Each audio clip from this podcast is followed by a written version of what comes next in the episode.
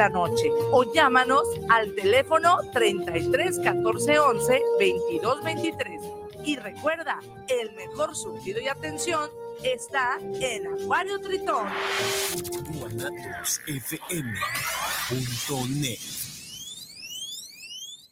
Los comentarios vertidos en este medio de comunicación son de exclusiva responsabilidad de quienes las emiten y no representan necesariamente el pensamiento ni la línea de guanatosfm.net.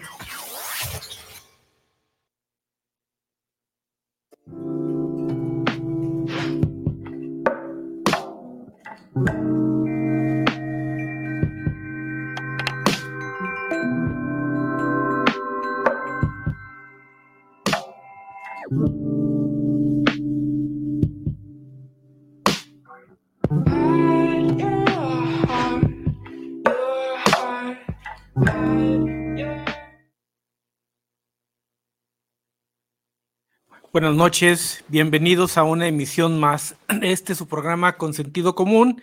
Hoy los saludamos en estos micrófonos Miguel Navarro Flores y está también a la distancia nuestro buen amigo Paco Arenas. Paco, saludos, buenas noches, qué gusto saludarte.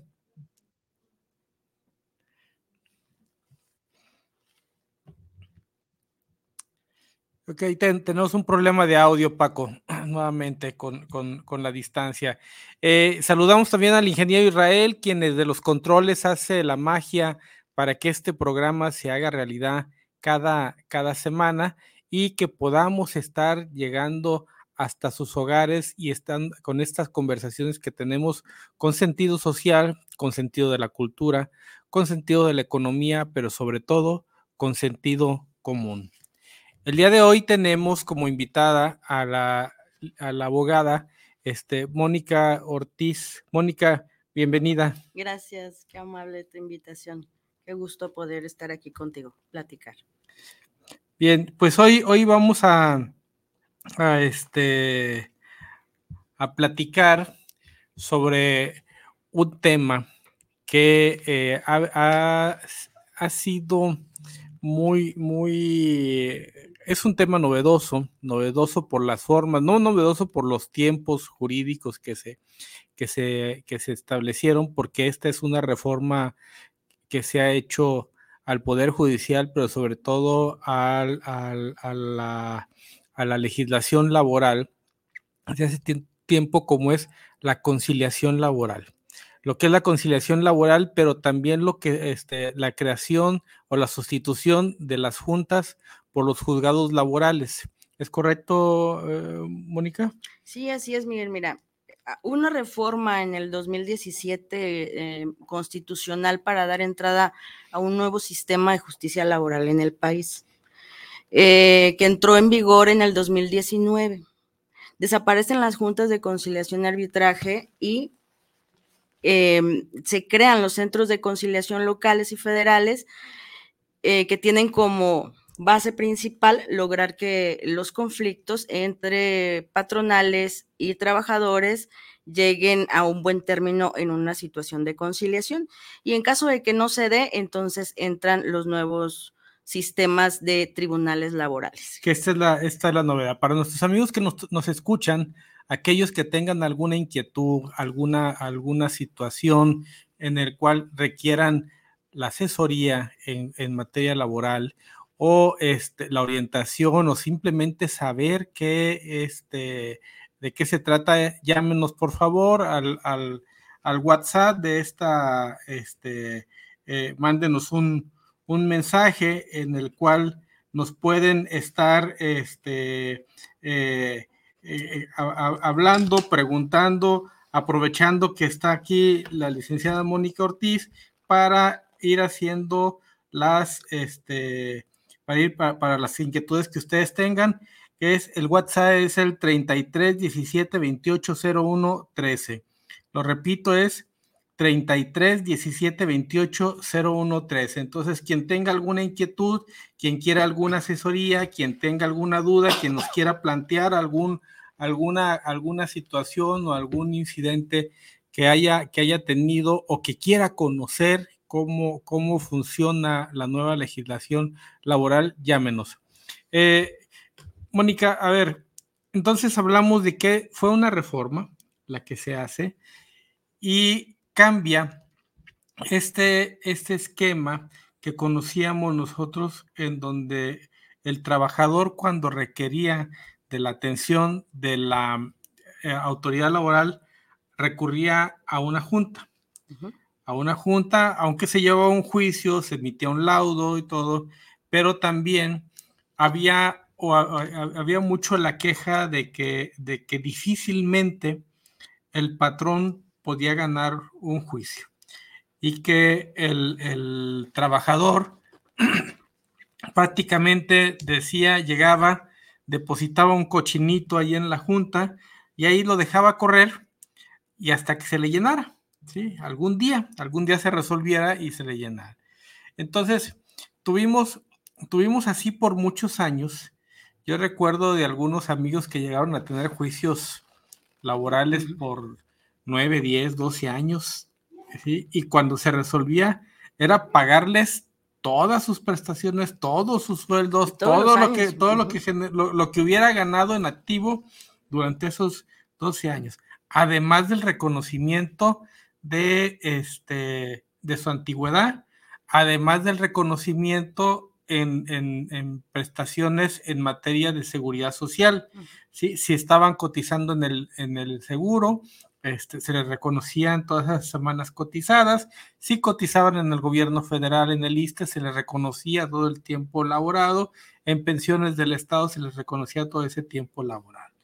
Bueno, por ahí ha de haber sido del 2012, 2011, 2013, por ahí no recuerdo exactamente, en donde hubo una reforma en la cual se establecía que sí se le seguían pagando los salarios caídos al trabajador, pero solo por el, salario de un año.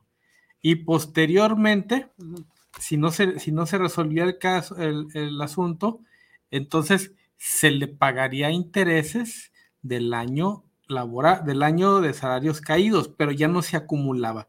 Vamos, vamos partiendo entonces de, esa primera reforma este, ¿sí? Y para llegar a la, a la, que, a la, que tenemos ahorita, ¿te parece? Sí, existía pues un abuso. porque, porque todavía hay, todavía hay, procesos en el, en el anterior, hay procesos este, jurídicos todavía en este donde les pagan el año ¿sí? Y hay nuevos procesos en el nuevo, ¿no? Por eso, por eso quisiera que habláramos de estos tres momentos en la, en la legislación laboral. Sí, inicia la reforma topando, topando los laudos que se pagaban pues por años y con todas las prestaciones.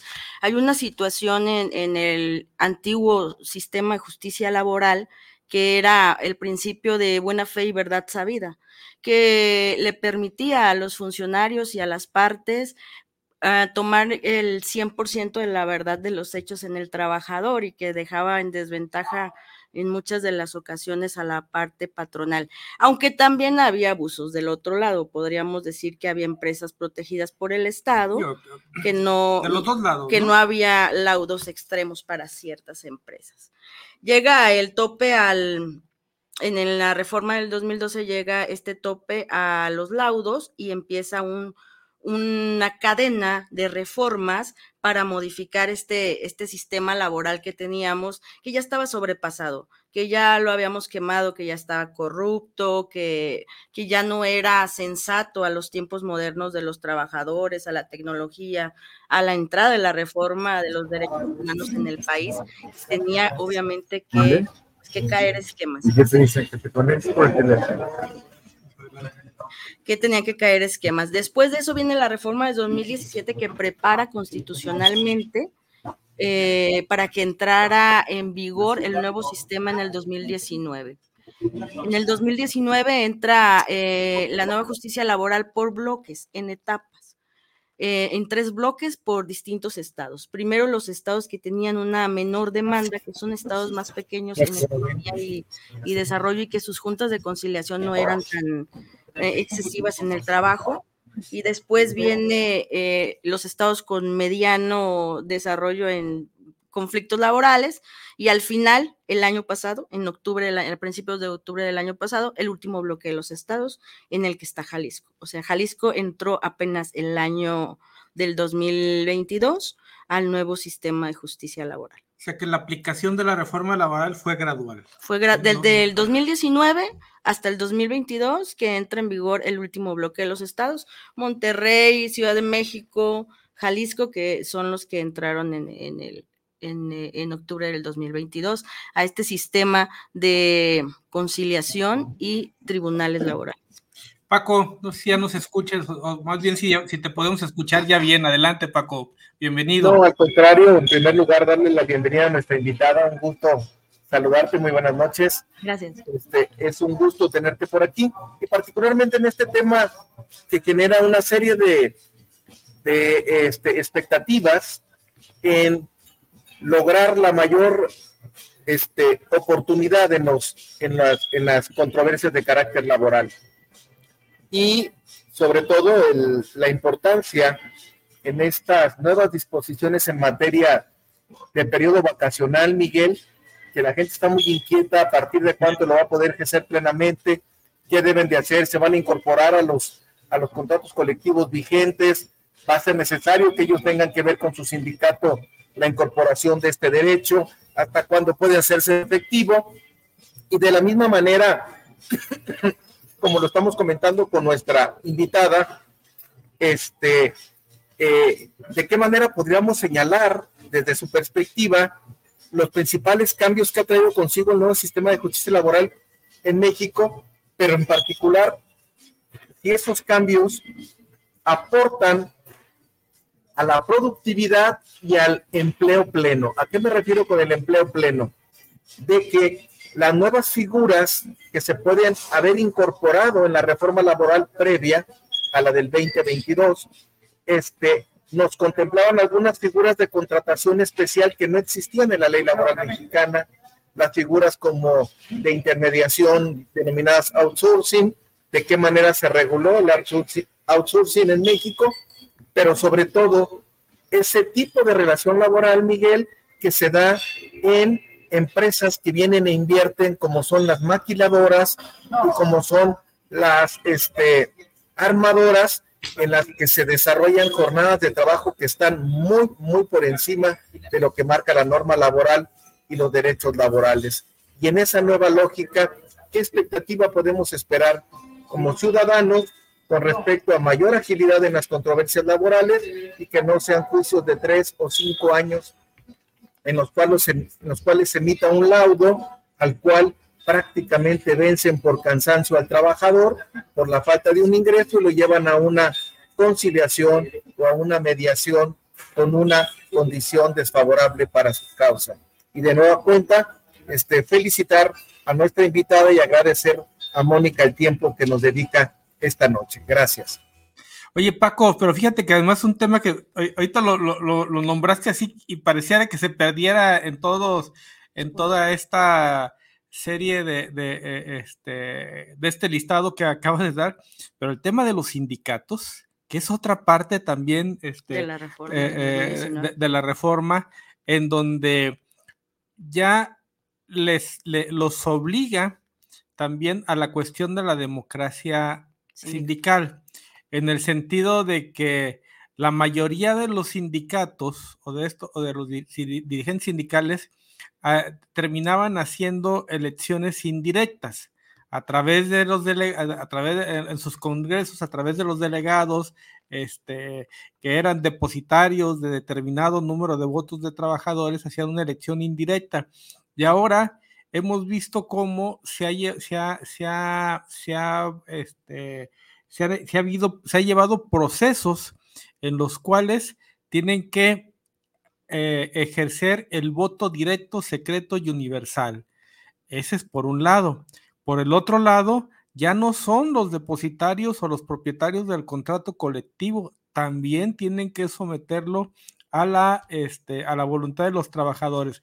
Pero voy a dejar más bien que, que Mónica sea quien, quien nos lo explique de mejor manera que yo en este, en este tema, ya que la laborista es ella. Eh, entonces, que ella nos vaya desglosando toda esta serie de cuestionamientos que le, que le acabas de, de plantear y que nos vaya compartiendo sus experiencias.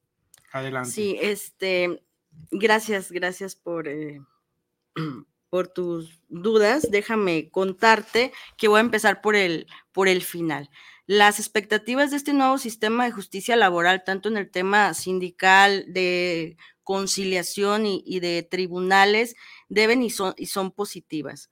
Definitivamente el terminar una situación laboral entre y, patrón y trabajador en un centro de conciliación sin tocar el juicio es una situación beneficiosa para la parte trabajadora y beneficiosa para el trabajador.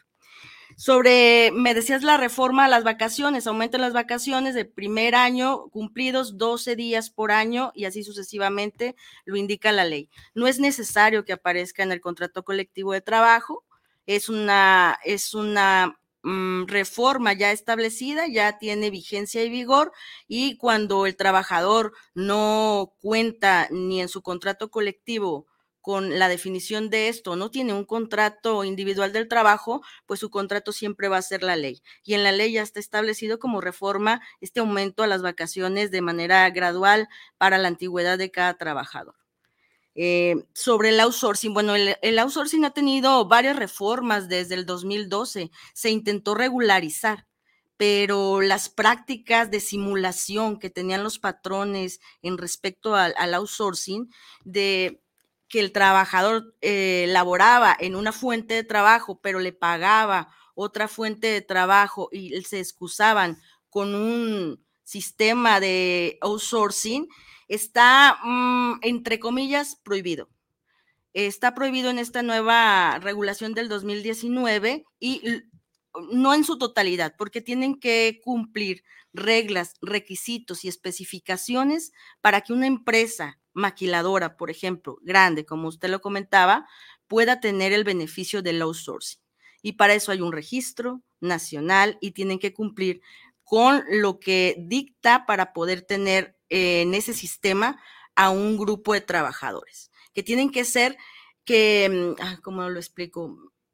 Están especificadas las funciones de los trabajadores que pueden pertenecer a un outsourcing y de las empresas que dependiendo de lo que, de su giro, pueden eh, contratar empresas de outsourcing para poder liberar sus prestaciones a los trabajadores. Entonces, entendemos, Mónica, que ya no es simplemente la contratación o la subcontratación a través de un outsourcing como se hacía anteriormente. O sea, si yo requería un servicio de limpieza, contrataba una empresa que me diera ese servicio, aunque trabajara en mi centro de trabajo, pero era, era, era empleada de, otra, de otro patrón, no era, no era mi empleada.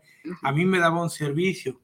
Si yo quería un servicio de seguridad privada, contrataba a una empresa que me diera este servicio. Si quería que, que tuviera, si quería tener alguien que me diera el, servicio y la asistencia en, en, en, el área de informática, este, podía yo generar mi área, de, eh, mi despacho de informática externo y, luego este, darlo, venir a que me diera un servicio. O sea, generaba yo una, podía generar yo una serie de servicios que me dieran servicios a mí mismo, en donde yo fuera también el, el, el, el que, que consumiera o que contratara esos, esos servicios como, como grupo empresarial. Pero ahora por lo que tú estás este, planteando, entiendo que ya no es así. Eso que tú comentas, Miguel, sería la normalidad de la subcontratación, eh, del outsourcing. Sin embargo, lo que pasó cuando el outsourcing quedó abierto después del 2012, en, en, la reforma del 2012, que no tenía una regulación como la que tiene ahorita, fue el exceso y la simulación. Entonces el trabajador demandaba una empresa que era la que lo tenía con sus prestaciones y con su seguro, con un salario mínimo, cuando la realidad es que la empresa grande lo tenía simulado en una pequeña empresa que le vendía outsourcing. Eso es lo que se evita con la nueva reforma del 2019, que entra una estricta regulación del outsourcing. Por eso ahora tiene que cumplir ciertas características. No puedo, ya, no puedo generar ese grupo de, de, de empresas ni la totalidad de tus, de tus trabajos, sí. Para, para, para, para hacerlo, sino que ahora, si cumplo determinadas características, puedo estar en condición de contratar el outsourcing. Si no cumplo con esas condiciones o con esas características, no puedo contratarlo aunque quisiera. tu empresa, tu actividad, tu giro y los trabajadores que pueden estar dentro de la subcontratación son específicos ya en la ley. Ok. ¿Cómo ves, Paco? A ver, es un cambio trascendente en este, en este sistema, ¿no? Porque bien dice Mónica, se llegaron a los excesos y a los abusos, ¿no? Eh, vimos cómo había grupos empresariales privados que generaban sus propios prestadores de servicios, ¿no? Completamente de acuerdo, completamente de acuerdo.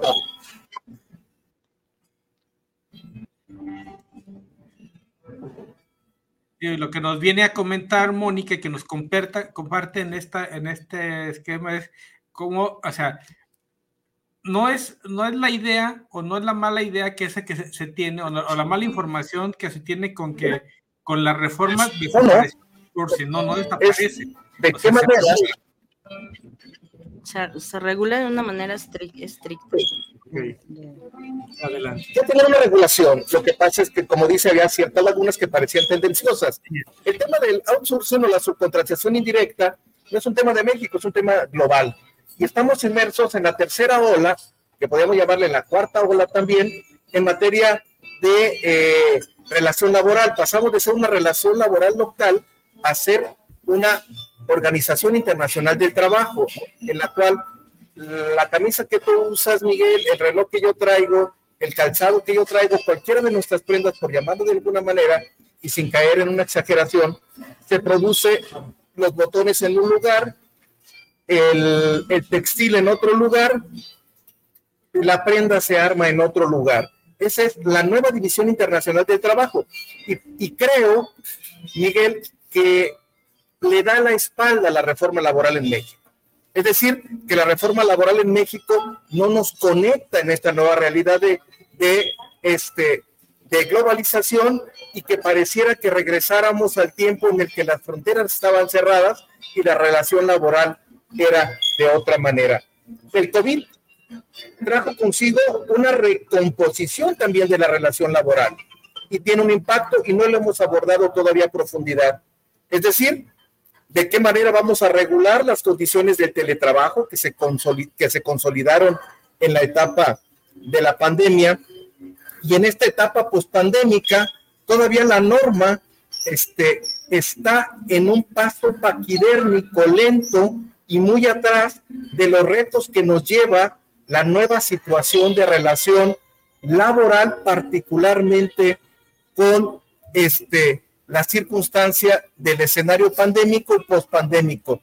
Y un tercer elemento que para mí es importante, la opinión de nuestra experta el día de hoy, los retos que enfrenta esta norma en materia laboral ante una realidad que se impone, Miguel, este auditorio, Mónica, de que de qué manera estamos enfrentando la nueva realidad laboral con la emergencia la irrupción, el tsunami de la denominada inteligencia artificial, que viene a suplir una serie de roles, actividades y procesos que llevaba a cabo una serie de personas.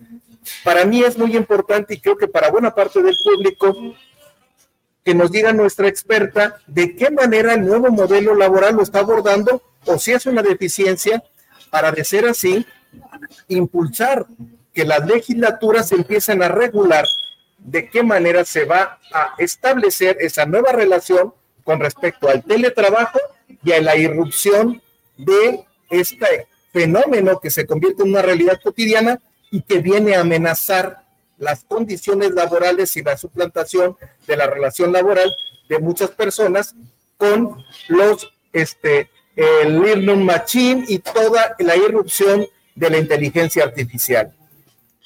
Y fíjate, Paco, antes de, continuar, ahorita, que dijiste tú el tema de cómo se, cómo se, producen este, los productos para tener una camisa, ¿no? Decía, el, otro día escuchaba una, un comentario del ingeniero Carlos Slim, en el que decía que lo nuevo, o lo que viene precisamente con la tecnología, con la inteligencia artificial, con lo que ya traemos en, eh, este, en otro esquema y en un mundo globalizado como el que ya vivimos actualmente, dice, lo que viene y la solución para lo que viene es lo que le llama él el North, Shore, este, en ese, en ese, en ese sentido. Entonces, vamos a entrar, yo creo que a otro tipo de cosas, pero vamos, vamos partiendo de lo que Mónica nos puede ir este, clarificando, ¿no? Sí, eh, para el cierre yo tenía el New Shore precisamente, Miguel. El cierre ¿Te parece? Definitivamente creo que este nuevo sistema de justicia laboral es, eh, puede perfeccionarse. Creo que los tiempos avanzan a pasos agigantados. Tiene razón en, tocar el tema actual del teletrabajo. Está regulado. Mm, acaba de salir una regulación al, teletrabajo respecto a las características que debe de tener el empleador y a los derechos y obligaciones que, debe de tener el, el trabajador para poder Em, inmiscuirse en esta parte del teletrabajo. Creo que el sistema de justicia laboral beneficia a situaciones futuras, sobre todo en tecnología, porque en materia de juicio, ya entrar un juicio es muy diferente a lo que existían las juntas de conciliación y arbitraje, porque aquí ya no existe la carga de la prueba hacia uno o hacia el otro. Cualquier situación de prueba acredita eh, las relaciones como el teletrabajo, como situaciones que antes en, los sistemas de las juntas de conciliación y arbitraje ni siquiera se, estudiaban a fondo. Entonces, me parece que una vez que este sistema avance y tenga quizás un par de años más y se perfeccione la ley con, con los nuevos avances tecnológicos que comentaba el compañero, podría mm, ser todavía mejor que lo que estamos viendo en este primer año. Ahora, Mónica, en esta reforma de la que estamos hablando ya con los nuevos juicios, con los, con los juzgados laborales, este, también hay una figura este, importante que es el Centro de Conciliación Laboral.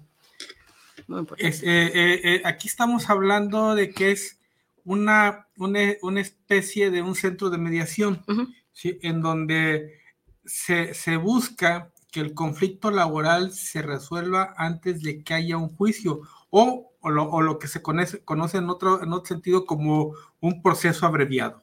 ¿Sí? ¿Es correcto? Así es. En el centro de conciliación, su principal característica es en todo momento invitar a la conciliación del trabajador con el patrón. Esto quiere decir que cuando un trabajador saca su cita en línea para acudir a un centro de conciliación porque considera que tiene un conflicto con su patrón trabajando o por despido injustificado o por prestaciones o porque le faltó el, finiquito que le habían prometido, acudirá al centro y en este centro existen conciliadores que harán una, una audiencia conciliatoria con las partes, invitado en todo momento a que se resuelva el conflicto ahí. Sí se resuelve de manera económica eso sí, tenemos que especificarlo. Ahí el patrón va a pagar exactamente las prestaciones si se trataba de eso o incluso algún tipo de liquidación. Es la manera en la que se resuelven. ¿Qué evitan? Bueno, es el filtro para que los juzgados laborales o los tribunales no se saturen con los conflictos laborales. Entonces, em, su propuesta es ser el filtro de un 80% de los asuntos laborales que tienen conflicto y que se resuelvan ahí con un convenio y el pago de dichas prestaciones. Oye, qué tan interesante si estamos hablando de que el 80% de, de, los conflictos se atiendan o se resuelvan en el, en el eh, en el Centro de, Conciliación Laboral.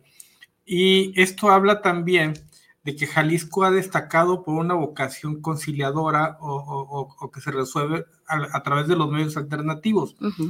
Ahora en la semana, el, el, titular del Instituto de Justicia Alternativa rendía su informe y en el informe que él daba hablaba de que a través de los medios alternativos se, estaba resolviendo alrededor del 30% de lo que se resuelve en el país. O sea, Jalisco nada más, nada más Jalisco resuelve el 30%, el otro 70% está distribuido en los 31, 30, 31 estados este, restantes del, del país, ¿no? Entonces, sí es muy importante el dato que estás dando, que a través del Centro de Conciliación Laboral se eh, resuelve este, el 80% de los casos.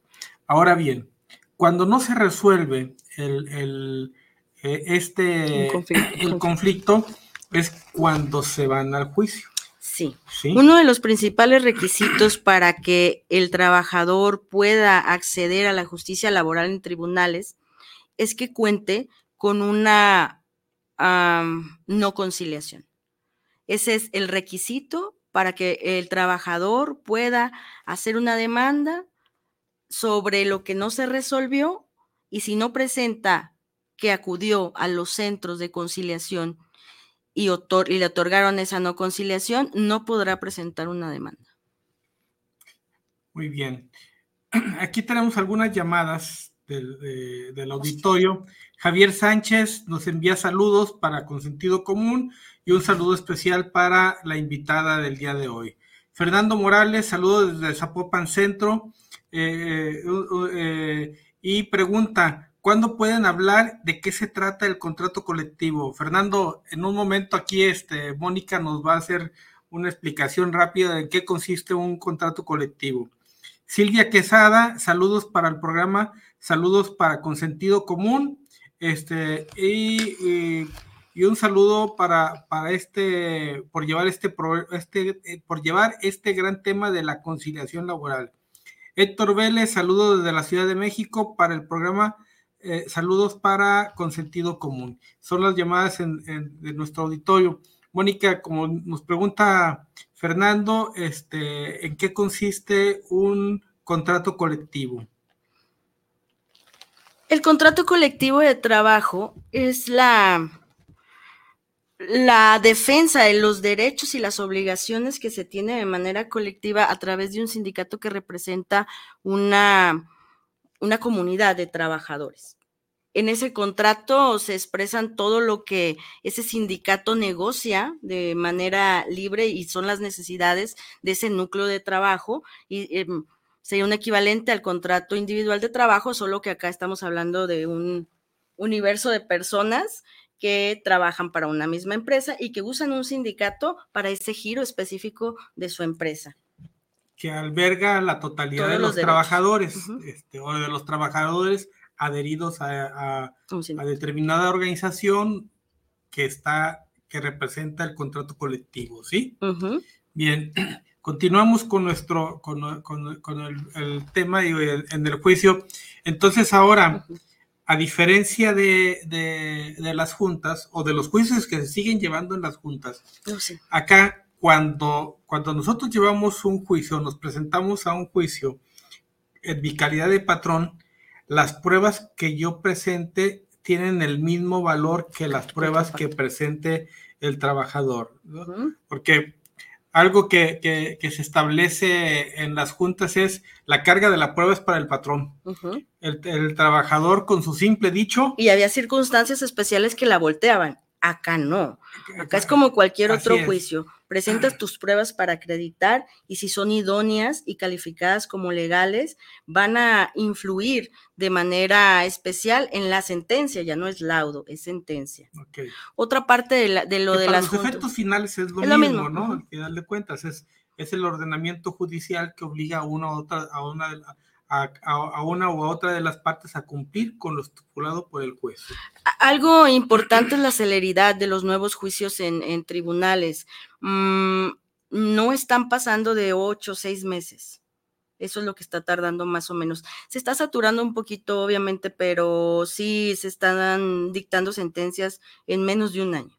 O sea, aquí ya no vemos en, la, la, ventaja de los juzgados laborales es que ya, ya difícilmente vamos a ver, yo no quiero decir que no, que no pase, pero difícilmente vamos a ver esos juicios que duraban años y años y años y años ahí, este, eh, engordando el cochinito de la alcancía que ponía el trabajador, ¿no? Sí, porque solo tienen dos, dos este, etapas de juicio. La audiencia preliminar en la que ustedes ponen sus pruebas, ambas partes, en donde el juez que está presente, que sería el principio de inmediación. Ahí sí tienes, en las juntas no veías nunca los representantes que firmaban los acuerdos.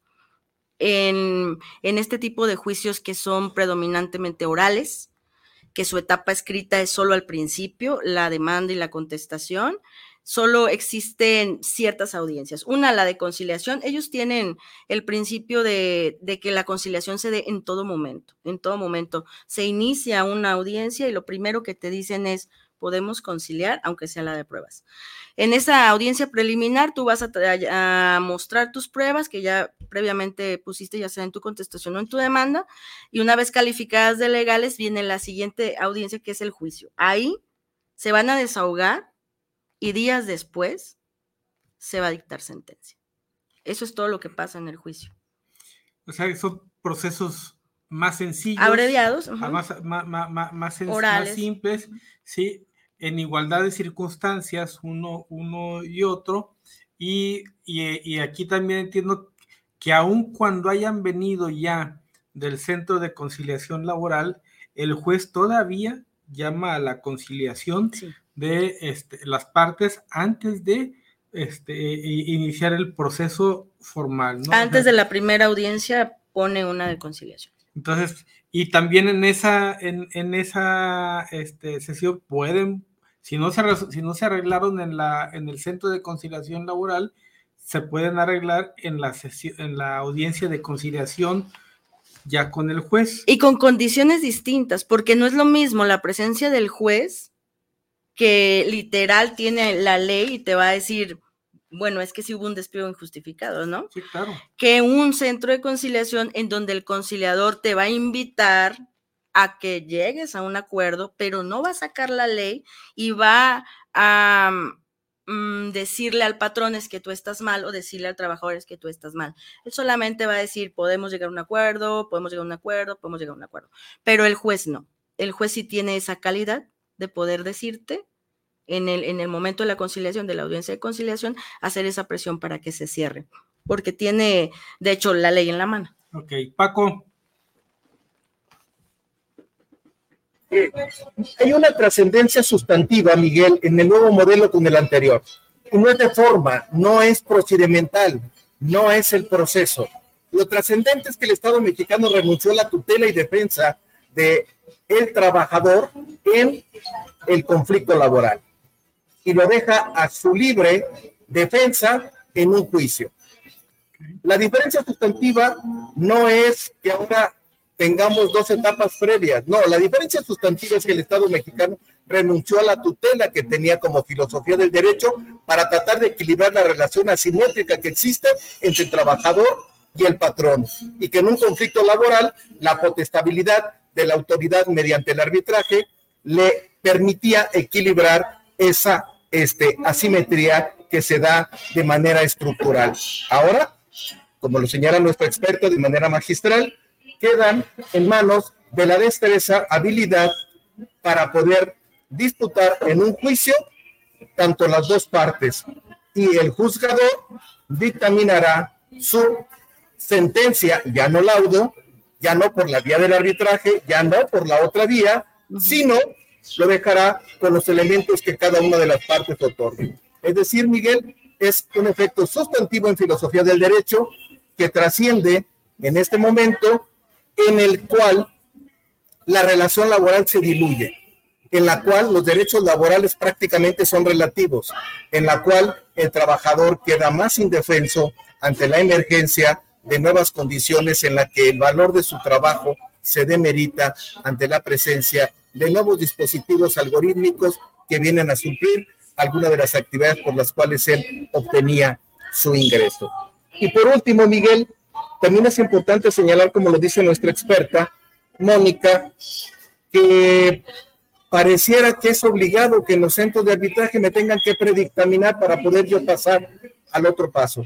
Ese es uno de los de las observaciones aún en el esquema procedimental que parecieran contradictorios en un esquema que parece y que se supone que privilegia la agilidad del, del, del proceso y particularmente la agilidad de la resolución. Y por último, los retos que ya lo hemos comentado con respecto a que esta reforma no se inserta en el mundo global y no se inserta en esta nueva realidad en la cuarta o quinta ola del trabajo a nivel de que estamos tratando de resolver a través de un sistema procedimental relaciones laborales del siglo XXI. Y en este orden es en el cual los temas como el teletrabajo o home office no están regulados en la nueva norma laboral y naturalmente que llegarán a los tribunales laborales de reciente, de reciente creación y no habrá elementos de, ni criterios para poderlos establecer. Y como tú comentabas, Miguel, hace un momento, las nuevas figuras que se dan en esta nueva realidad de la quinta ola en materia de condiciones de la competencia global, el nearshoring no es otra cosa más que para ser competitivas las empresas globales buscarán que se acerquen los centros laborales a los centros logísticos de mayor venta. Es decir, de esa eh, división internacional del trabajo que comentábamos de manera este, eh, ilustrativa hace un rato de que en una parte hacen el botón, en otro arma, producen el textil para producir una camisa, en el otro lo arman y en el otro lo empacan, este, nos lleva al reto de que ahora las empresas para ser competitivas globalmente, Miguel, tendrán que acercar los centros logísticos. Eso es el New Shoring. El New Shoring es de qué manera se van a acercar los centros logísticos a los grandes centros de consumo. Y en ese orden, recordemos que México forma parte del mercado global más importante del mundo.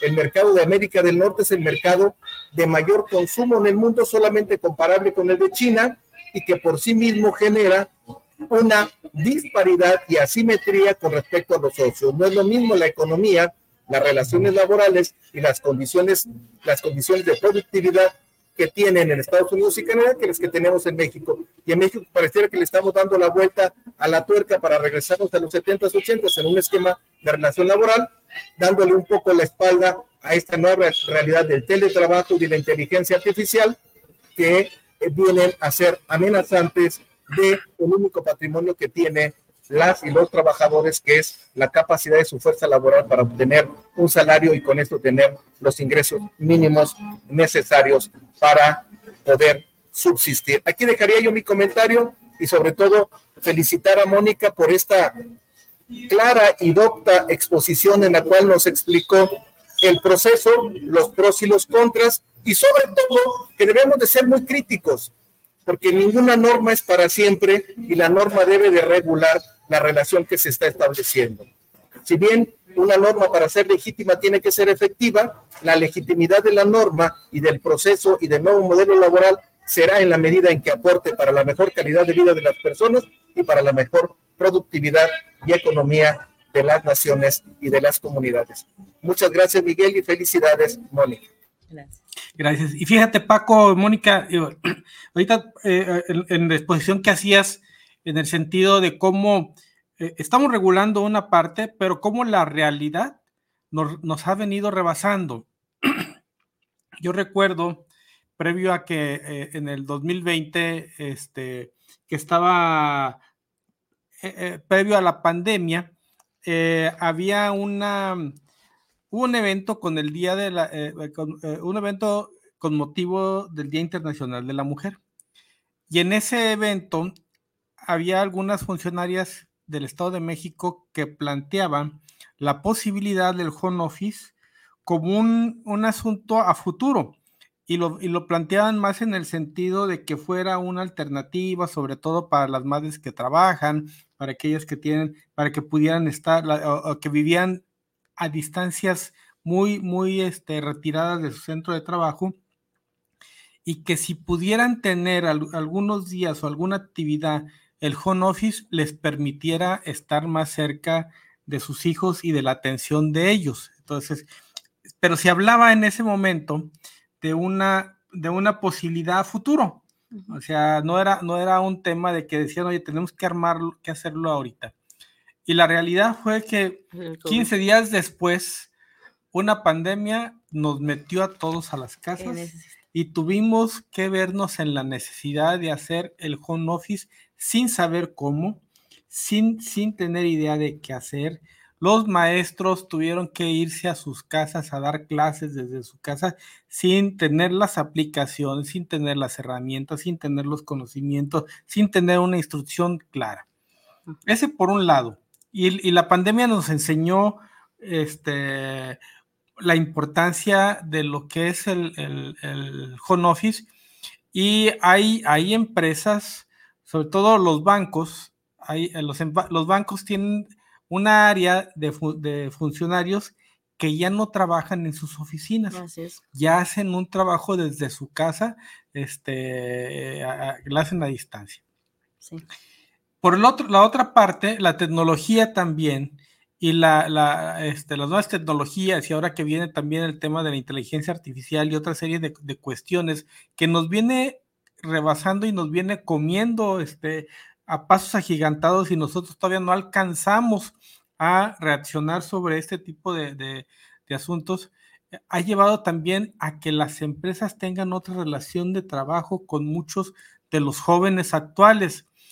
En la mañana estaba platicando con un compañero en la, en la oficina y comentaba, dije, que uno de sus sobrinos entró a trabajar a una empresa y en esa empresa parte de su negociación este, eh, del, contrato fue cuántos días de home office iba a cubrir. Así es. Sí, entonces ahora ya no hablamos de que cuando estamos, vamos a contratarnos es decir, oye, voy a tener un contrato de lunes a sábado de, con un horario de 8 a 5 de la tarde este, y, un día de descanso o dos días de descanso, como lo tenemos o como nosotros, los que somos de, de mi generación, este, adquirimos un trabajo, sino que ellos van y dicen, sí, yo quiero tener un trabajo, pero sabes que también quiero viajar, quiero estar en otro lado, o simplemente este, mi residencia va a estar en otro lado. Entonces, mi relación de trabajo contigo va a ser a distancia.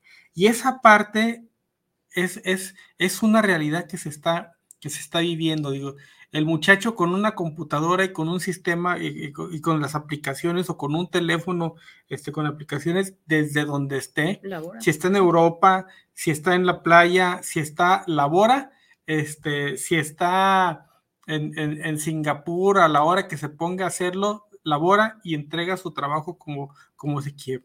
Esa parte, este, Mónica, ¿cómo, ¿cómo se está viendo desde el ámbito este, eh, eh, jurídico laboral? ¿Cómo, cómo, cómo es, lo estamos viendo? Porque hay, hay, algunas, hay algunas reformas que tienen que ver con el home office, pero siento que todavía, va lento, ¿no? Sí, sí. Eh, evidentemente, pues los tiempos y la tecnología nos rebasan, pero sí, lo que dices es correcto. Yo tengo clientes que tienen una jornada mixta, que lo que dicen es, por ejemplo, ellos van a su centro de trabajo a entregar su, sus reportes de lo que hicieron en un trabajo tipo home office, ¿no? O sea, ellos trabajan cuatro días en su casa con equipos que les da la empresa, con los lo que tengan que hacer y van solo uno o dos días a la fuente de trabajo a entregar sus resultados. Y, ese día es tomado como día laborable, porque ese día es de juntas presenciales y los demás ya son días que trabajan en el, en el, en el, home office. Y efectivamente, pues ya está contemplado, pero las reformas son un poquito, todavía les hace falta mucho, porque lo que, lo que viene en sí es nada más que no, puede, no debes ah, molestar a un trabajador si no está dentro del horario que venía en ese contrato tipo home office, que no puede estar en la playa, por ejemplo, en una situación distinta a la que dijo haciendo home office. O sea, todavía cosas muy, muy ligeras, reguladas en, o lo que se está pretendiendo regular. La realidad ya no, rebasa. la realidad va en otro sentido, en donde el, el trabajador está en Puerto Vallarta haciendo su trabajo y él la obligación es entregar su trabajo, independientemente de donde esté. Sí. Y, lo, y, lo, y, cubre esa, esa parte, ¿no? Pero sí, eh, esa es la realidad y eso es lo que está pasando. Pero, y hace falta mucho. pero ahora en, materia, eh, eh, pero el legislador va cuatro o cinco pasos atrás en esa parte, ¿no? Sí, pues es una reforma relativamente relativamente nueva. Ahora recordemos que la forma de acreditar una relación laboral es simplemente tener la subordinación, la subordinación el horario y el salario. Entonces, basando en eso, que es lo que viene en nuestra ley federal del trabajo, lo demás es lo que se debe regular, las formas en las que el trabajador tiene para poder eh, elaborar y conseguir esa subordinación, ese salario, ese horario y poder después pelearlo en tribunales si es que fue víctima de algún abuso o de violaciones a sus derechos laborales. Sí, ahora esa ambigüedad en la ley o esa, o esa fragilidad en la ley, pues termina siendo a favor del trabajador, ¿no? En ese, en, en este sentido. O sea, que qué bueno por un lado, pero por otro también, este, decía Paco y decía muy bien ese rato también, cómo, cómo los, los, los equilibrios se rompen cuando el trabajador quiere imponer, el, no el trabajador, al trabajador le quieren imponer ciertas condiciones. Por ejemplo, ahorita, ahorita decías, hablábamos de, del trabajo a distancia. Digo, sí, vas a, te voy a autorizar el trabajo a distancia, pero no lo hagas desde, la, desde Puerto Vallarta. ¿eh? Sí te voy a autorizar el trabajo a distancia, pero no lo hagas en tal horario. Sí te voy a autorizar el trabajo a distancia, pero no lo hagas en estas condiciones. Cuando al final de cuentas, lo que yo pacté y lo que yo acordé con el, trabajador, sí, es que me genere el producto que le estoy pidiendo. ¿sí? Y, si el, y si el trabajador me entrega el producto que le estoy, que le estoy este, dando. Debería estar satisfecho. ¿qué importa dónde esté? Por eso es un trabajo a distancia, por eso hablamos de, de, home office. Ahora, cuando pasamos en la, a la otra parte, donde el, donde el trabajador requiere determinado equipo para trabajar y la empresa se lo da, bueno, probablemente ahí puede haber una justificación, porque las herramientas de trabajo te las di y te las instalé para que las tuvieras en tu domicilio. Así, por eso hablamos de home office. Y ese, ese, ese equipo no se puede maniobrar con esa, con la facilidad. Vamos a la otra, a la otra parte y regreso al tema de la, de la, de la pandemia. A los maestros del sector, a los maestros en general, los mandan a su casa y le dicen, van a dar clase a distancia. Nunca, la Secretaría de Educación nunca les preguntó si tenían el equipo de cómputo adecuado para dar, si tenían internet, si, si, si, este, si había internet, si sabían este, usarlos, si sabían utilizar las aplicaciones, si, si, sabían hacer una serie de cosas que no les dijeron, nada más los mandaron de un día para otro, le dijeron, conéctanse con, con sus alumnos y denles clase, ¿no? Y sin saber también si los alumnos tenían en su casa los dispositivos que requerían con las mismas características. para, para tener ese, no, o, las características o los equipos suficientes porque veíamos algunas, algunas notas de algunos, eh, de algunos, este, algunas familias que tenían un equipo de cómputo. Y, cuatro hijos, o cinco hijos en, en, la escuela. En el mismo horario para la clase. ¿Quién era el que iba a tomar la clase? ¿Sí?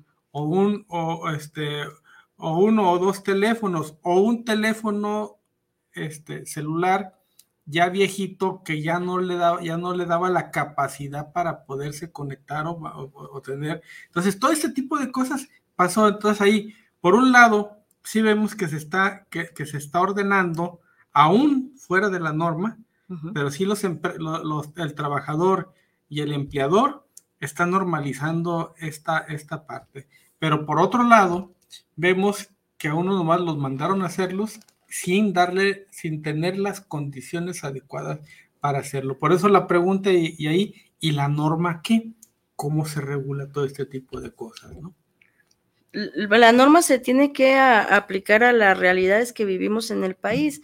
Sí, es cierto, o como bien dices, pues nos rebasó el COVID, nos rebasó las formas en las que teníamos que seguir con la vida de todas las maneras posibles. Sin embargo, esta nueva reforma y, y sobre todo entrando a juicios, sí sí abarca o sí alcanza el concepto de encontrar la justicia para un trabajador incluso en esas condiciones.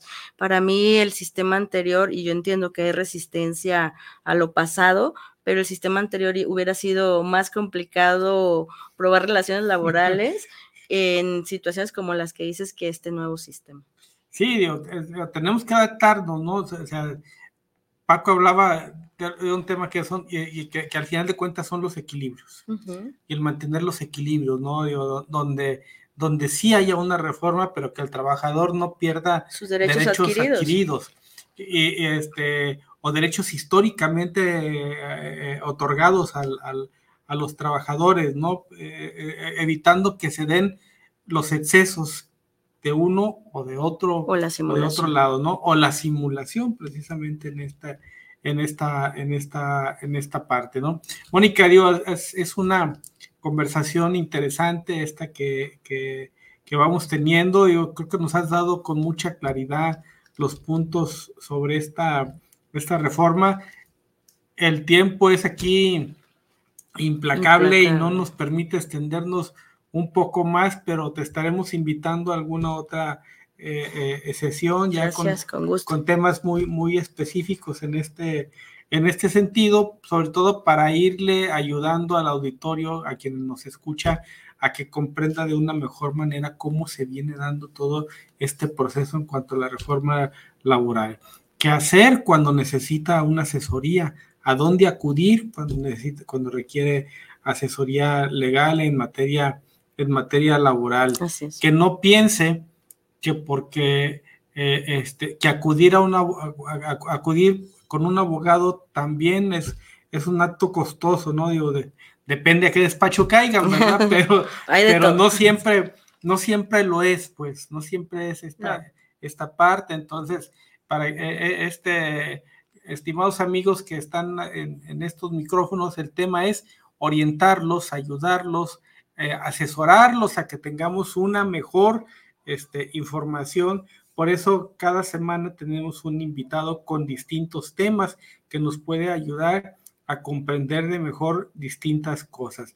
Con sentido común es lo que aplicamos nosotros en este, en este programa y con sentido común es como expresamos aquí todo, todos los temas que vamos desarrollando.